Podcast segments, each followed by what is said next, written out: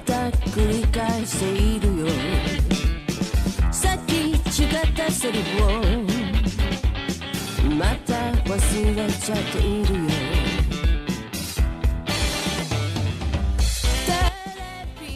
皆さんこんばんは。ロックバンドザ・ジャンピング・ジャンクル・パラダイスのボーカルミカがお送りします、えーザ・ジャジャパララジオボイル36でございます。イエーイ。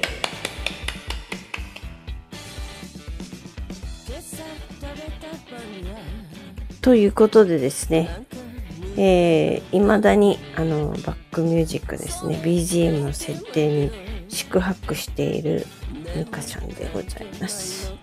はい。えー今日はですねライブのあのなんていう配信のバックバックの絵なんですけれどもですね。これ日本酒日本酒の絵をね、えー設定しております。いやー。今日もね、ちょっとね、足がめちゃくちゃ筋肉痛なんですけれども、えー先週ね、金曜日の夜からですね、えー、おとといまで、火曜日までですね、えー皆さんも連休であちこち行かれたと思うんですけれども、えー一日余分にお休みを取ってですね、私の場合は山に行ってきたんですよ。はい、登山です、登山。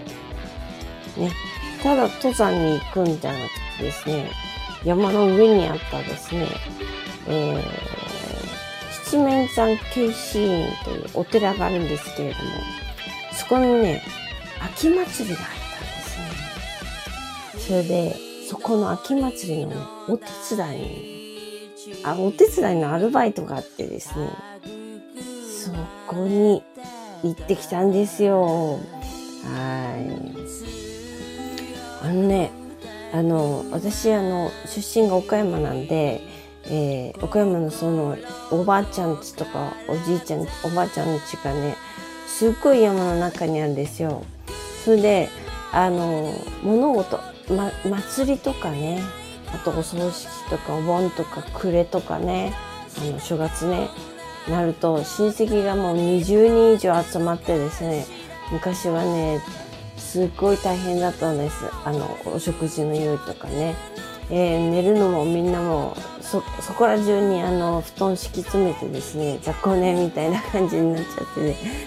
そういうのを体験しているので、意外と祭りとかね、こう、炊き出しみたいなのになるとね、なんかすごい楽しくなっちゃうタイプなんで、あの、これは面白そうだぞと思ってね、あの、お祭りに行ったんです。はい。あの、お手伝いにね。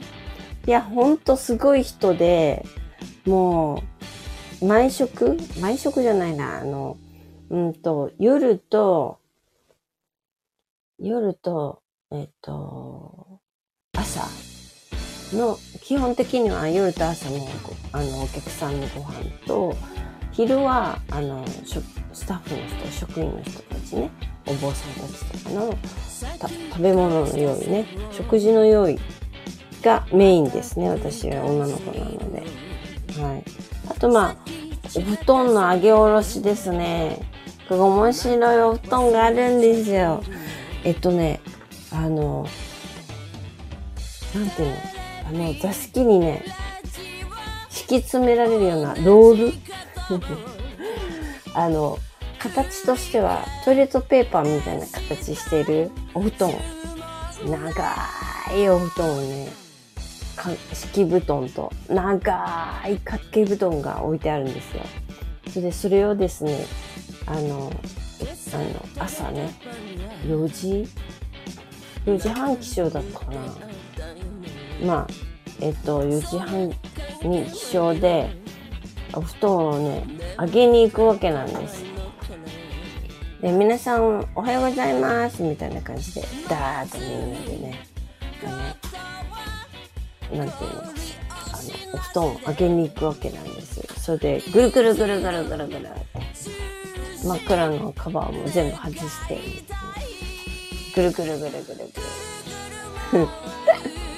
それで重たいのねあの女の子たちは2人くらいで一生懸命運んでですねあの押し入れまで運んであのしまうという、はい、そういう作業ですとかね、うん、あとお掃除ね。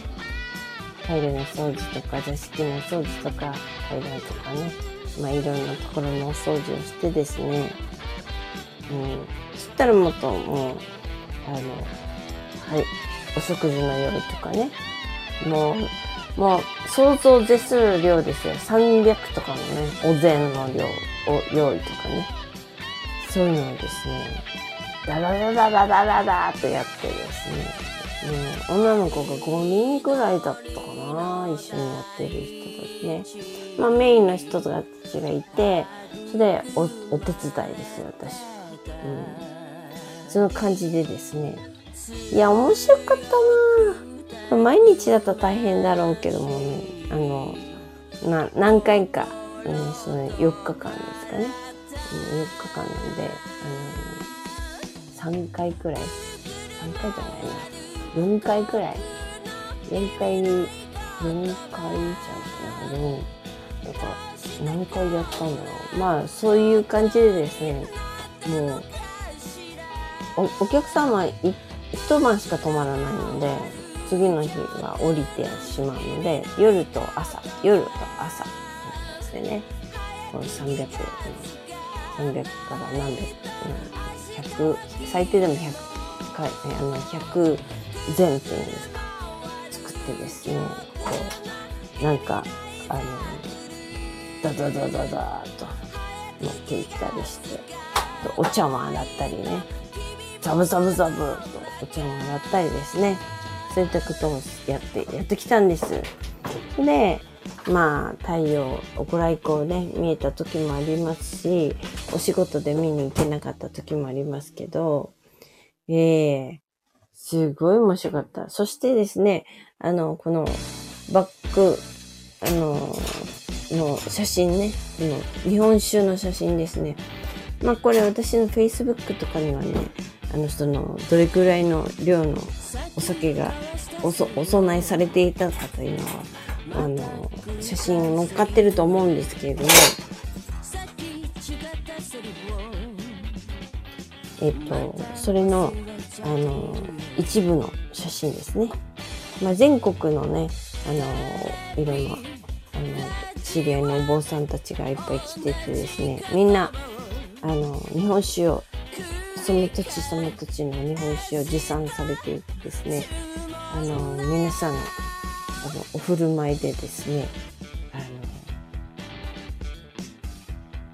自由に試飲できる感じで置いてあったわけなんですね。あれ全部飲んだのかな結構ね、あの、日本酒大好きな人たちも多かったみたいなんで、私は、私はね、ちょこっと、なんかスパークリングのあの、お酒があるっていうんで、ちょこっとだけ味見させてもらったけど、まあ、ちょっと、ちょっと、ちょっと飲んだだけでですね、あの、あとほとんど、まあ、あの、日本酒は飲まずに、見てただけな感じですお酒は飲めないですよね。だってすごい高いところにある、あの、お寺なんで、飲んだらもうベロベロになっちゃうからね。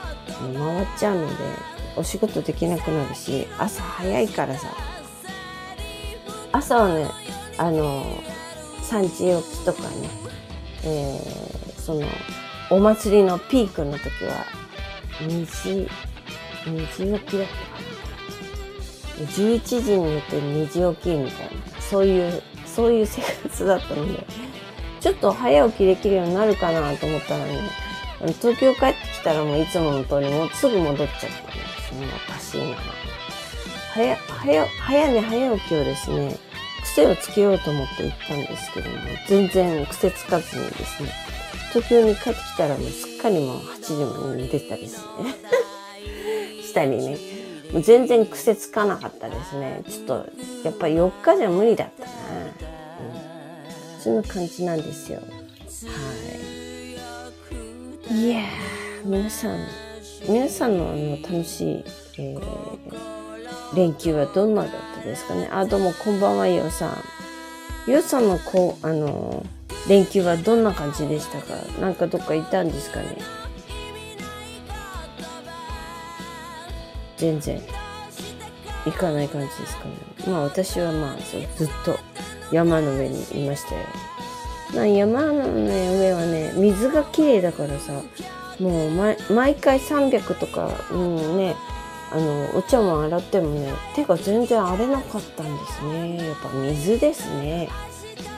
なんか東京だと、普通に水で洗ってるだけでも手がバリバリになっちゃって乾燥しちゃってさ、ペケペケになっちゃうんですけど、これはね、やっぱ水の塩素の量ですかね。山の水は全部あの水道水じゃなくて山水でやってますとかって言ってたんで、もうほんと水道水やばいっすよね。うん。そんな感じだったんですよ。よっさんはどこに行ったんですか？こんばんはって書いてあるだけだけど。なんか、大丈夫ですか？あれ？原宿にいて娘の撮影を手伝ったり、息子たちと映画を見ました。映画は何を見たんですか？映画何見たの？今何やってるかな？映画何見たんですか？へえ、お返事なしですかね。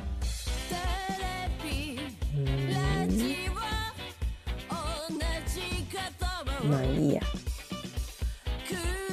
今どんな映画やってるのかなあ、今な、バックに流れてる曲は、曲のサークルという曲でですね、ちょっと私としては攻め気味な、攻め気味な曲となっておりますね。うん、今度ね、あの今週末はあの、えっ、ー、と、ジャンピ、JJP でですね、ジャンピングジャングルパラダイスというロックバンドのメンバーが集まってですね、あの、ベースとドラムのね、録音したいと思います。あとあの、コーラスのね、コーラス撮りもしたいと思いますからね。あとはミックスしてですね、秋にはなんか、こう、配信したりね、あと CD 音源にしたり、したいですね。うん、やっぱり曲ないとね、みんなにあの買ってもらえる曲がないと、やっぱ楽しくないっていうか、こう覚えてもらえないですしね。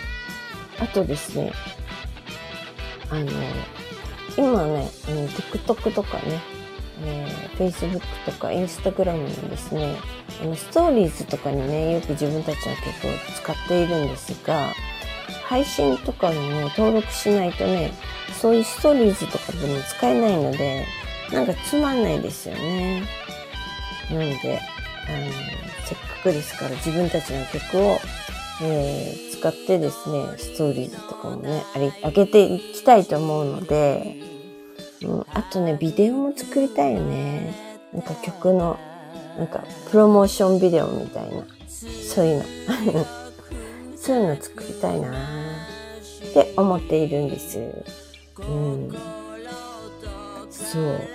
なんかね、私のいつも思ってるようなことをですね、あの、曲にしてね、みんなに届けたいなって思うんですよ。うん。いや、本当に。そういえばね、山に登ったら、あの、降りてきた時に、いつもね、もう、布団から出られないぐらいきつい、あの、なんていうんですか、筋肉痛になるんですけれども、今回はね、あの、車で行かなかったんですよ。いつもは車で行って、車で帰ってくるんですけれども、今回はね、電車で行ったんです、電車。で、あの、超ピンチだったのが、えー、最終の電車でね、行こうと思って、あの、うち中央線沿いなんで、あずさ、あずさ何号とかっていうのね。あずさ、あずさといえば、何ですか？狩人ですよ。ああそっか、狩人の歌だったの。あずさ2号でしたっけ？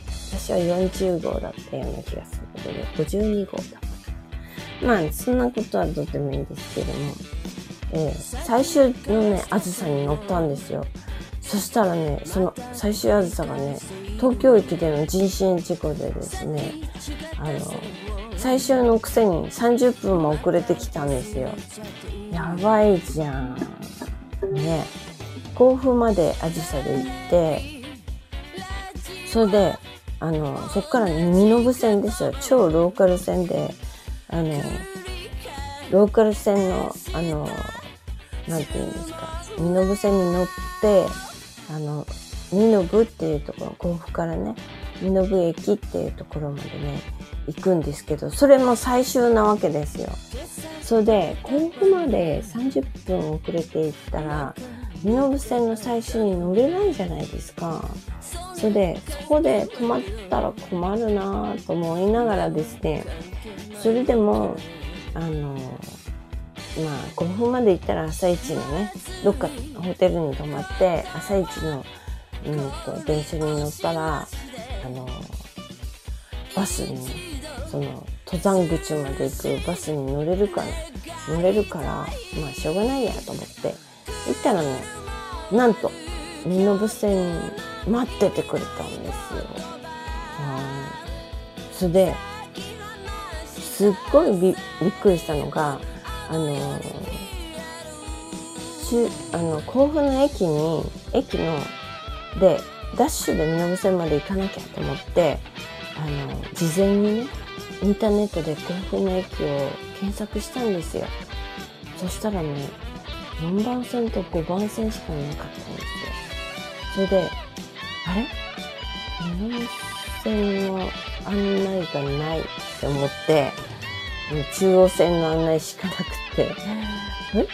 身延線どっから？とか思って、それで困ったなぁと思って、どうやって身延線まで行けばいいのか、ここで迷ったらもうアウトだよねと思って、困ったなぁってずっと、不安に思いながらね、あの、甲府まで行ったんですよ。そしたら、なんと、その4番線の後ろの方に身延線がくっついてた。だから、あの、普通の回あの駅みたいになんか別のあの身延線用のレールがあるわけではなく単線なんであの4番あの中央線の4番線の端っこが 端っこから身延線が出てて同じホームだったの。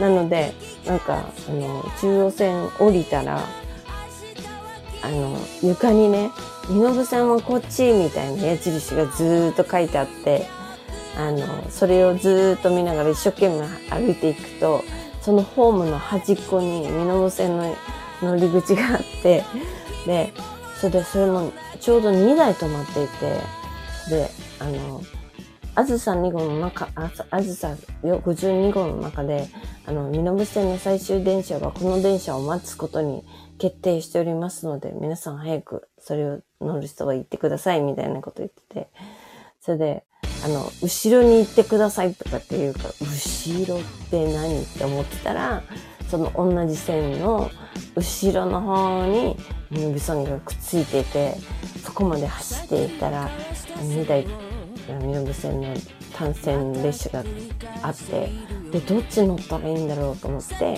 そ、したら顔を覗けてた駅員のお兄ちゃんに、最終電車ってこれですかって聞いたら、これですとか言って笑ってたから、じゃあこれに乗っていこうと思って、その最終で、待ってた最終電車にね、乗って、それで、身延まで行ったわけですよ。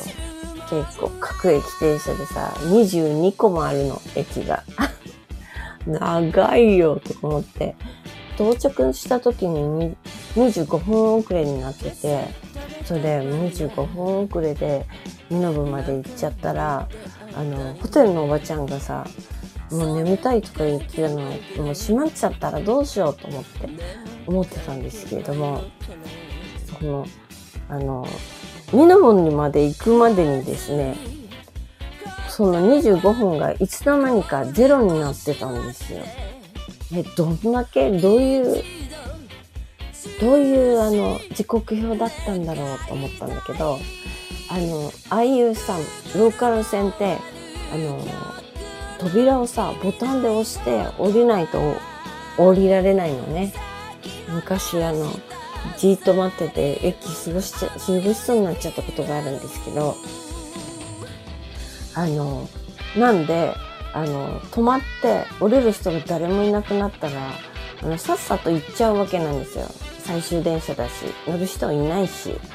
で、あの、途中の駅までは結構ぎゅうぎゅうに人がいたんだけど、なんか途中の駅でザラザラーっとみんな降りちゃって、最終的にね、私一人しかみんなに行く人いなかったの。だから途中でポツンみたいな。なんか千と千尋かよみたいな感じでですね。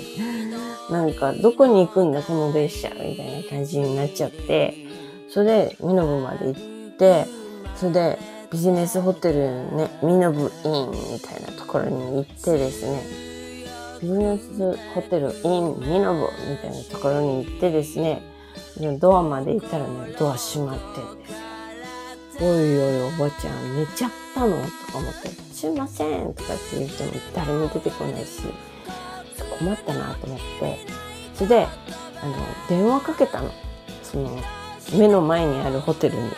そしたら、おばちゃんが、あ、着いた？みたいな感じで、今出てきます。とか言って、ドア閉まってて、ドア閉めないでよ。とか、ちょっと思ったけど、それで、あの、おばちゃんに、あ、よく来たね、みたいに言って、それで、あの、いろいろ、ね、朝の、あの、チェックインの、あの、手続きして、朝のご飯の時間と聞いて、それで、あの、朝のバスってどこから出てますかって一応聞いて、そしたら、あの、駅の前から出てるよ、とか、大丈夫大丈夫、すぐ近くだから、とかって言って、それで、駅、あ朝起きてご飯食べて、それで、あの、バスに乗ってですね、あの、登山口の下のところまで行ったわけなんですよ。でもそのバスの停留所から40分ぐらい山の中に入ったところから、いや、本格的に山に登るから、その40分はちょっと、あの、た、あの、アルバイトなんで、頂上まで12時までに行かなきゃいけないっていう、ね、タイムリミットがあったので、朝の、えっ、と、7時5分の電車、あの、バスに乗って、登山口に着いたのが20分ぐらい、いや、40分ぐらいだったかな。うん。で、そこからね、歩いて40分って言ったら8時過ぎるでしょ？あ、9時、9時前になっちゃうから、3時間じゃちょっときついなーっていう感じなんで、だいたい4時間かかるんですよ。上まで行くのね。私の足だと。なんで、困ったなーって思ってたら、ちょうどね、バスの停留所の横に、あの、温泉旅館があるんですけど、その前にタクシー屋さんがあるのね。タクシー屋さんのタクシーの前に、運転手さんがちょうどパッと出てきたの。それで、やったと思って、運転手さんに、登山口まで大丈夫ですか？とかって聞いたの。そしたら、おいいよとかって言って思って、で、同じように行きそうな人、キュキュと見たら男の子が一人いて、一緒に乗りますか？とかって声かけたんだけど、その人は、いや、いいですとかっつって、ね、断られちゃって、まあいいやと思って、じゃあ、よろしくお願いしますとか言って、もう時間がこう、大事だから。はい。で、あの、タクシーに乗ってですね、上まで行ったわけなんですよ。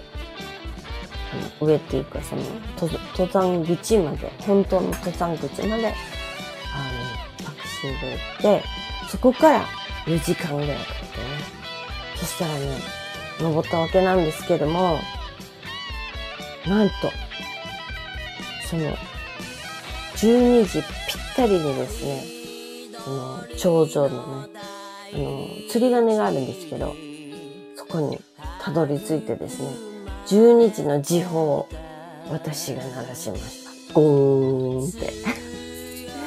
すごいなんかもう、順調といえば順調だし、ギリギリ、ギリギリで行ったといえばギリギリで行った感じでですね、12時の時報を私が鳴らしましてですね、それで皆さんのところにトコトコトコっと歩いていたら、よく来ましたねとかってみんなに言ってもらって、それでそこから、えー、4日間のですね、アルバイト生活に入ったということなんですよ。えー、もうね、もう上りだけで足がパンパンで次の日からも仕事にならなかったらどうしようと思ったんだけど、その後すぐからもうどんどん仕事やってたらね、足全然痛くならなくって、やっぱ上りだとね、筋肉痛にはそんなにはならない。ちょっと疲れたかなぐらいな感じでね。問題は下りだったんですね。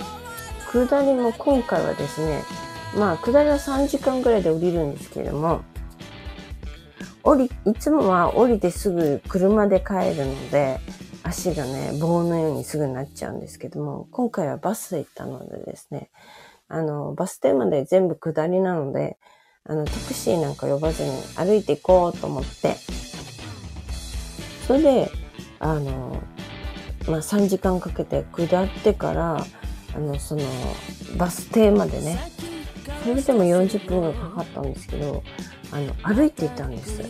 で、足は結構ね、下り坂でダルダルだったんだけど、そのまま歩いていったら、まあ逆にね、歩いたことで足がほぐれてですね、なんかね、今回は筋肉痛が割といつも楽ですね。やっぱあの、同じ体勢でこう、筋肉を痛めてるので、あの、少し歩いてほぐしたぐらいがちょうどよかったですね。うんうんうんうん。はい。あとですね、すっごいびっくりしたのが、あの、身延線ってね、あの、スイカ使えないんですね。あの、なんていうのか、関東圏ですよね、山梨って。まあ、そうでなくてもですね、甲府まではスイカ使えるはずなんですけど、身延線に入るとですね、あの、クレジットカードも使えない、現金のみということでですね、私これに悩まされましたよ。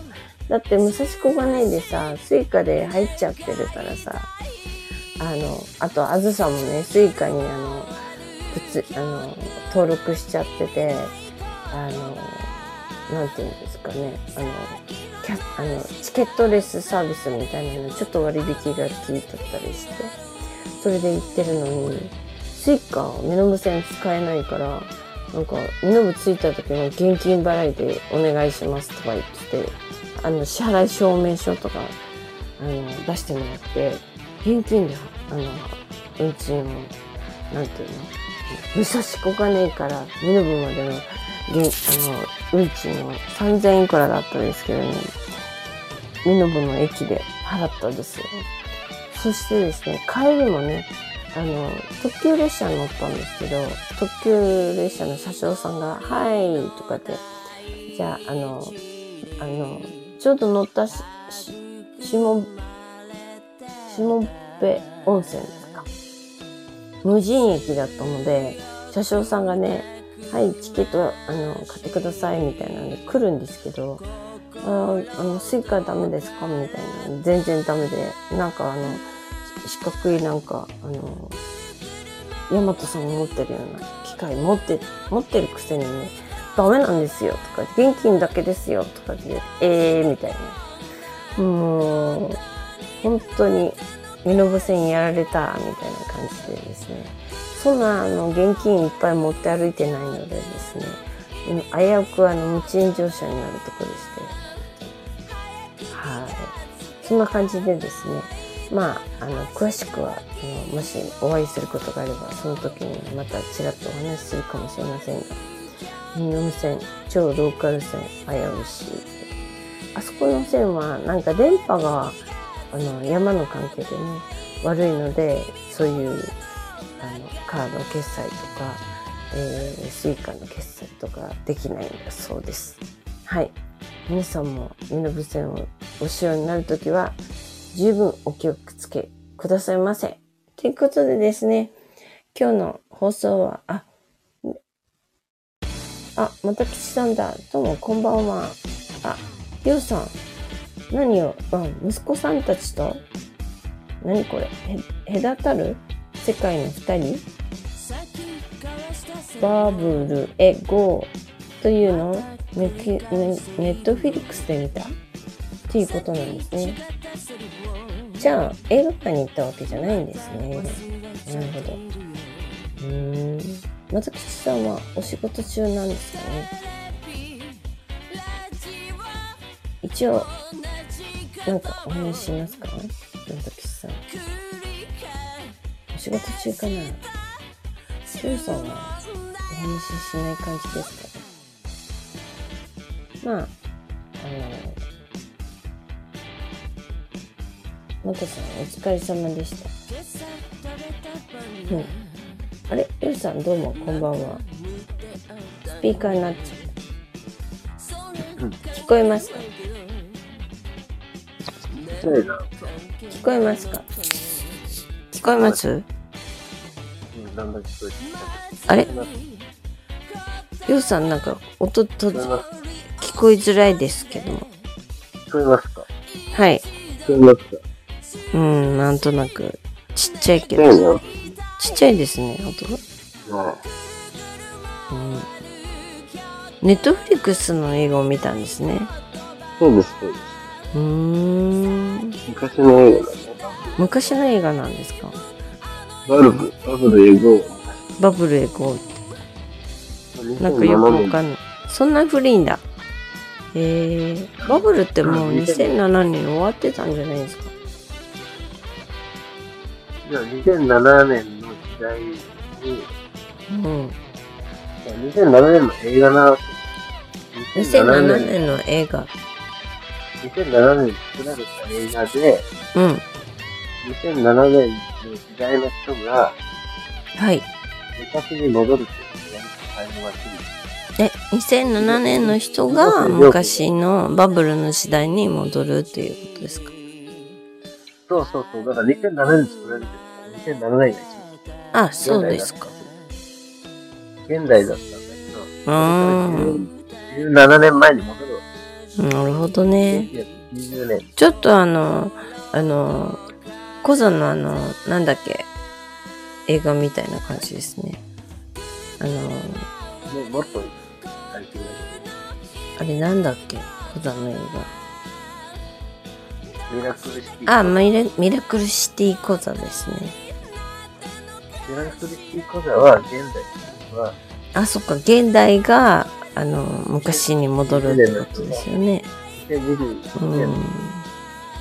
昔に戻るわけでしょ？そうですね。それと同じように、2007年に作られてた、2007年、2008年のこと知らない人がさ、あ2007年に作っただけだから、だから、その2007年に若いんだよ、まだ広瀬涼子。ああ、そうですね。ね、京子とか、広瀬が外に戻る。そうですね。確かに、その頃は。だから、2007年今から16年前の映画だから、うん。16年前の時代から昔に戻るんだけど、2016、2007年ももう、スマホがない時代だから、そうですか。うんその2007年自体が古臭いから、まあね、そうですね。タイムスリップする映画だ。子たちからしたら、2007年そうそうそうそうタイム。スリップな状態で見てるんだけど、うんうんうんうん。わかりました、わかりました。はい。うーん。俺は2007年にその映画見てるから、あ、そうなんだ。2007年に見てるから、2007年に見た時印象が違った。うーん。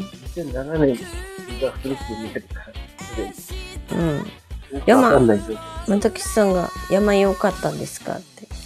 山涼しかったですよ、すごい。めちゃくちゃ。なんか。でも、あの、この、この時期にしては、あの、昼はあったかかったですね。なんか、もう9月も終わりじゃないですか。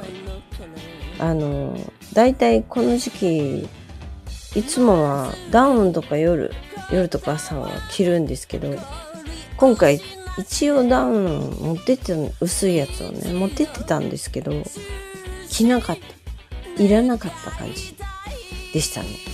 なんで、やっぱり、ちょっと温暖化なのかなまあ、たまたまなのかもしれないですけど。まあ、もしかしたら来月も行かなきゃいけないかもしれないみたいな話もちらっと出ているので、来月は絶対ダウンがいるかなって思ってます。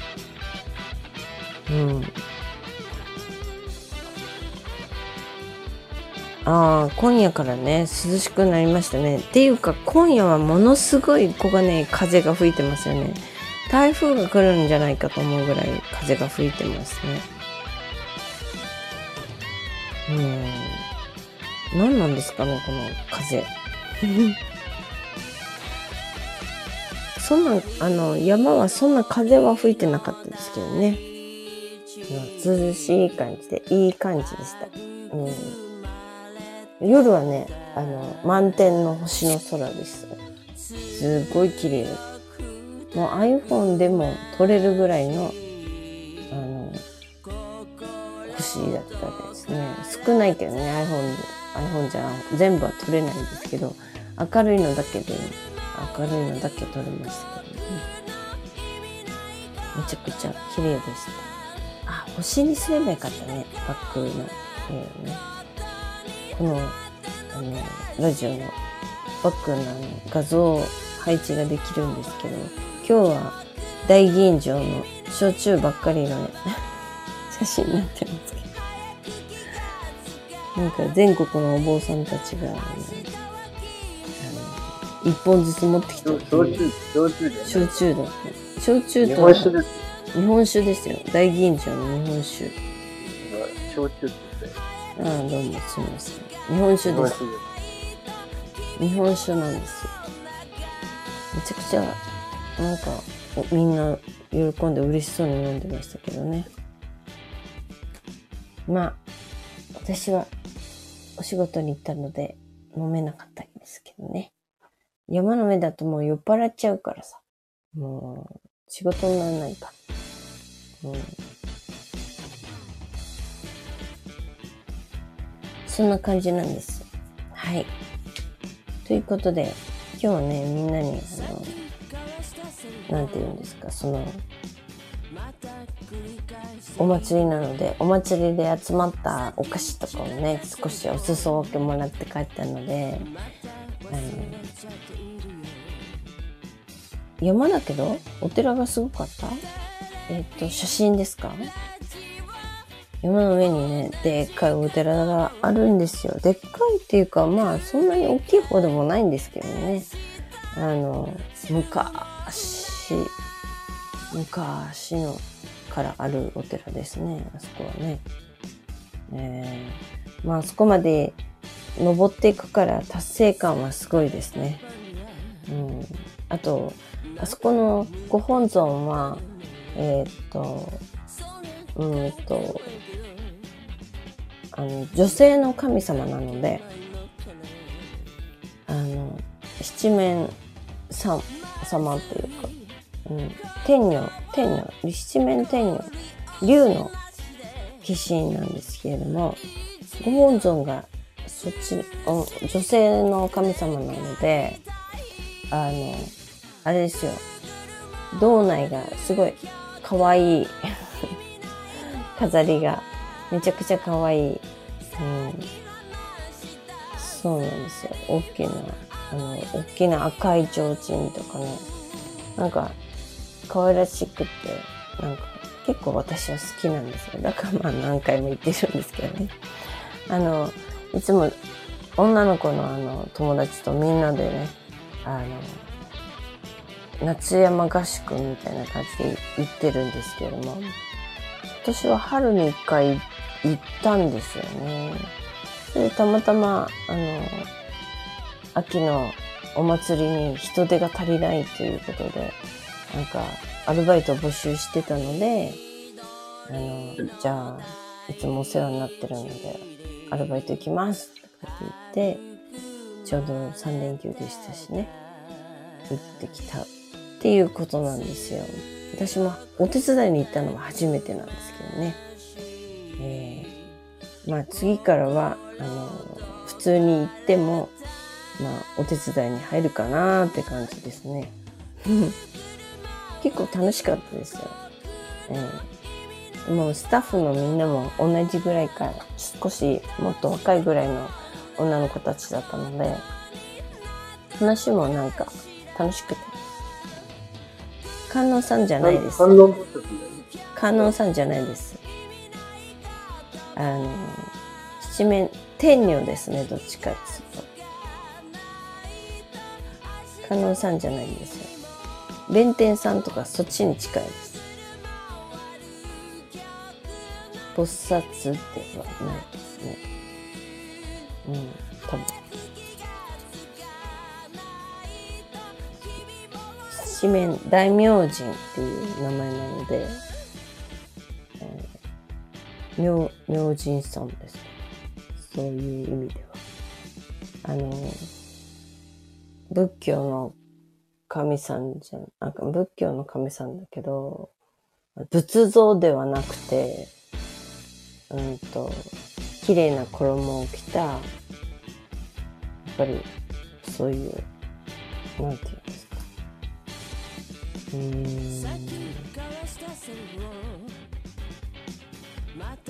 大名字ですね。っていうことなん。ですよ。ちょっとググってみないとはっきりわかん。ないですけど、うん、女の人の神様ですよ。菩薩で、観音菩薩ではなくて、うん、あの、守護神ですね。あの、まあ、日蓮宗のお寺なので、あの、昔話がもっかあるんですけど、あの、二部というところに、あの、日蓮さんが、あの、山を、山寺を開いて、あの、そこの身部の人たちに、身部に、あの、住まわっていらっしゃったんですけれども、その時に、あの、名石坊というところ、名石っていうところに、あの、大きな岩があって、その上に、えー、日蓮さんが立って、あの、お経のお説法をされてたみたいなね、辻説法っていう。で、そこに、めちゃくちゃ綺麗なお姉さんが、毎回、あの、その、お話を聞きに来てたんだそうなんですね。で、めっちゃ、なんか田舎の、汚い田舎のな、ところ、ところにですね、めっちゃ綺麗な人が毎回来るから、あの人誰だよとかって言ってすげすごい噂になったんだそうなんですね。それで、吉祥天でもないですね。あの、あの、それで、えーそこにですね、龍神ですね、どちらかというと。えーそこに綺麗なお姉さんが毎回毎回来るから、その村の人たちがやべえとかっつって、あの、れってもしかして日蓮さんの彼女なんじゃないのみたいな感じでですね、噂になったんだそうです。で、その噂をこう晴らすためにですね、日蓮上人がその女性に向けて、あの、正体を表せって言って水をかけたんだそうなんです。そしたらドロンと竜の姿になってですね、あの、お説教、その、お説教のおかげでですね、えー悟りを得たので、自分は、あの、法華経の守護神になりますと言いながら、竜の姿で今のお寺のところに帰っていったという、なんか昔話がありましてですね、その竜の住む池というのがですね、あの、そのお寺のすぐ裏に大きな池があるんですけれども、そこに住んでらっしゃるそうです。ということでですね、あの、菩薩だな、七面大菩薩か。菩薩であります。観音ではないですね。菩薩です。そう。あの、観音ではないですけど、菩薩ですね。はい。ということでですね、そういうお話が残っているという。もともとは、あの、修験道の山だったので、あの、修験道の神さんのお寺、あのお寺じゃない神社みたいなちっちゃな祠があったところなんだそうなんですけれども、その日日蓮さんのお話の時から、えーお弟子さんがそこの山まで行って、あそこにその七面大菩薩を、えー、とお祭りするためのお寺を建てたのが最初のようです。面白いのがあのなんだっけ武田信玄のお話があって武田信玄はえっと思想濃度で亡くなってるんですけれどもとかっていうお話があってえっとそれが、えー武田信玄が身延攻めということをされたんだそうなんですね。あの焼き討ちじゃないけどそういうのをしようとしたんだそうなんです。でその時にですねあの守るためにですねその七面さんがこう武装してですね放った矢が武田信玄の口の中に突き刺さってそれでそこであの思想の論になって結局武田信玄はそれで死んだという お話も残ってるみたいな感じです。まあそれ何かはよくわからないけどその時もあの身延攻めもあのあの失敗に終わってるのは終わってる突然あの大将があの体調が悪くなってそれであのお寺は責められずに済んでるっていうのは本当みたいですけどね。まあなんかいろんなお話がね不思議なお話があります昔話はねそういうところにはね。まあどこまで本当かはよくわかんないですけどもあのそういういろんなね昔話がありますね。なぎそうです。なぎですね。うん。菩薩ですね。あの、仏教の方から行くと、あの、言うと、菩薩ですね。うん。観音菩薩っていうのは観音菩薩で別の人ですからね。という感じで、えー、龍の化身の、えー、菩薩です。女性の方でしたね。すごい優しそうな感じの。なんか、あの、登ると、えっと、えー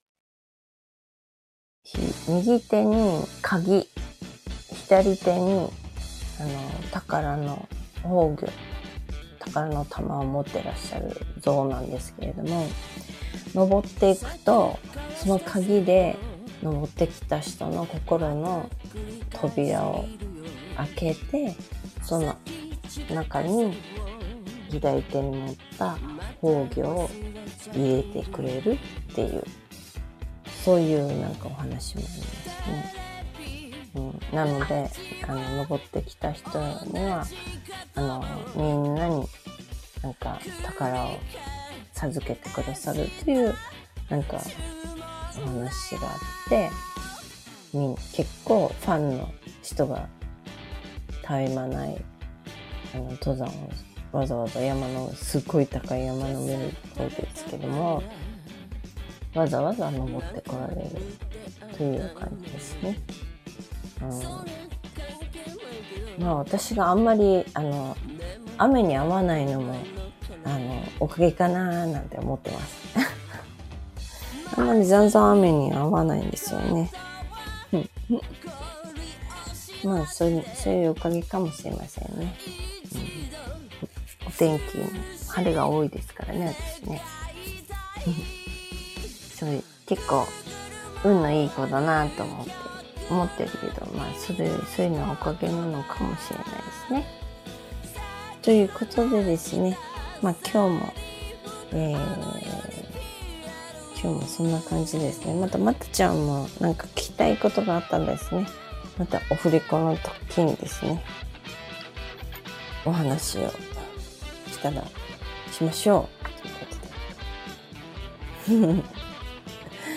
ということでですね、今日のバックミュージックは、えー、ザ・ジャンピング・ジャングル・パラダイスの、えー、虚構の曲、曲のサークルという曲でした。ということで、また来週またねみんなありがとうバイバイ。まだ生きてました。バイバイ。おやすみなさい。